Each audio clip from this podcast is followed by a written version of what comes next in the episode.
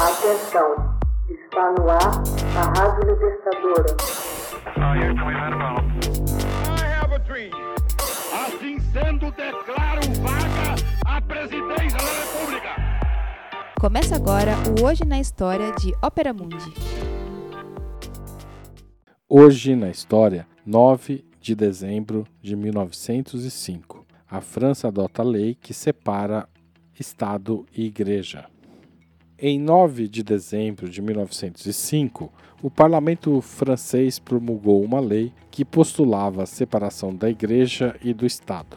O projeto era uma iniciativa do deputado socialista Aristide Briand. Era a conclusão de um confronto violento que opôs os governantes da Terceira República à Igreja Católica. O dispositivo passou a entrar em vigor no primeiro dia de 1906. A lei se aplicava às quatro confissões então representadas na França: os católicos, os protestantes luteranos, os protestantes calvinistas e os judeus. Encerrava-se assim 25 anos de violentas tensões entre o poder republicano e a Igreja Católica, um e outra disputando o magistério moral sobre a sociedade. Na virada do século XX, os partidários do laicismo se dividiam em dois campos os herdeiros da tradição jacobina, adeptos em sua maioria da franco-maçonaria, que sonhavam em erradicar a religião cristã ou a confiná-la em um domínio estritamente privado. Líderes como Jean Jaurès e Aristide Briand queriam, por outro lado, afirmar a neutralidade do Estado em relação a todas as crenças e, de outra parte, garantir a liberdade de consciência em conformidade com a Declaração dos Direitos do Homem e do Cidadão. Num primeiro momento, os anticlericais se impõem com acesso à presidência do Conselho de Estado de Emily Cobbs, em 7 de junho de 1902. O novo chefe de governo reacendeu a guerra religiosa, fechando, em 7 de julho de 1904, com uma brutalidade sem precedentes, as escolas religiosas e proibindo que os padres das congregações pudessem lecionar porém, envolto em escândalo, foi substituído em 24 de janeiro de 1905 por Maurice Rouvier, que havia começado sua carreira à sombra de Léon Gambetta, ex-primeiro-ministro.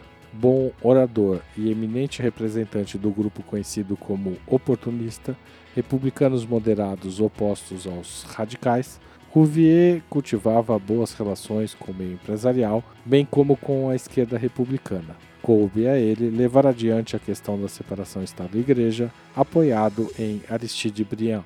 A lei de separação pôs fim unilateralmente à Concordata Napoleônica de 1801, que regia as relações entre o governo e a Igreja Católica. A nova lei proclamava a liberdade de consciência e garantia o livre exercício dos cultos. Dizia ela no artigo 1: A República assegura a liberdade de consciência. Ela garante o livre exercício dos cultos. Artigo 2. A República não reconhece, nem assalaria, nem subvenciona qualquer culto. O Estado manifestava desse modo sua vontade de neutralidade religiosa, mas não se exonerava de suas responsabilidades. Queria garantir a todos os meios de exercer livremente sua religião, respeitando as dos demais. Dentro desse espírito são criadas as capelanias e instituições especiais quartéis, liceus, prisões, hospitais, e mais tarde emissões religiosas pelos canais públicos de televisão.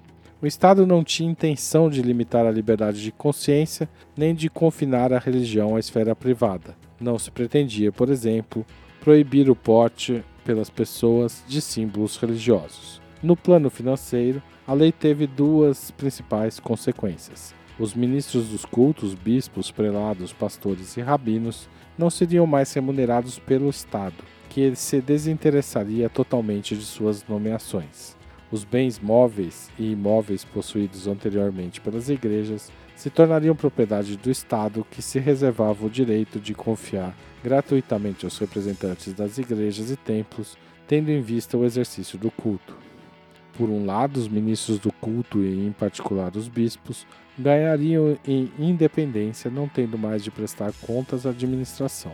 Por outro, as igrejas e os templos não teriam mais o encargo da manutenção bastante custosa de seus edifícios. teriam apenas a incumbência de assegurar a manutenção do dia a dia.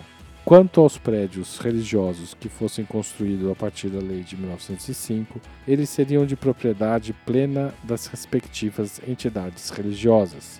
Foi feito um inventário dos bens eclesiásticos de forma a permitir a execução da lei. Uma circular de 2 de janeiro de 1906 obrigava os padres a abrirem os tabernáculos para que fosse feito o inventário das taças sagradas. Muitos católicos viram nisso uma forma de profanação e temiam que a medida pudesse encorajar os roubos e as expoliações.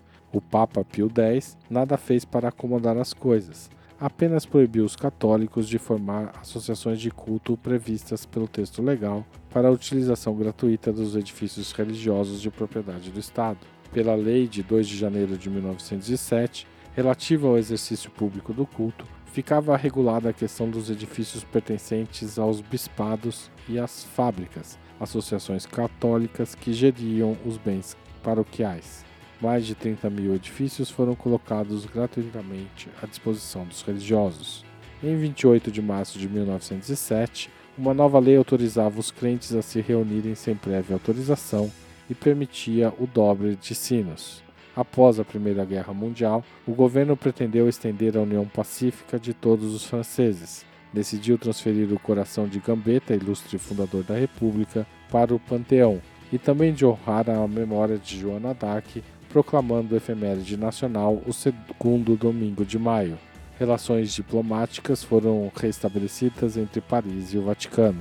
O Papa Bento XV prometeu consultar Paris antes da nomeação dos bispos para o país. Hoje na história, texto original de Max Altman, gravação de Michele Coelho, edição Laila Manuelle, locução Haroldo Cerávulo. Você já fez uma assinatura solidária de Opera Mundi? Com 70 centavos por dia, você ajuda a imprensa independente e combativa. Acesse www www.operamundi.com.br barra apoio.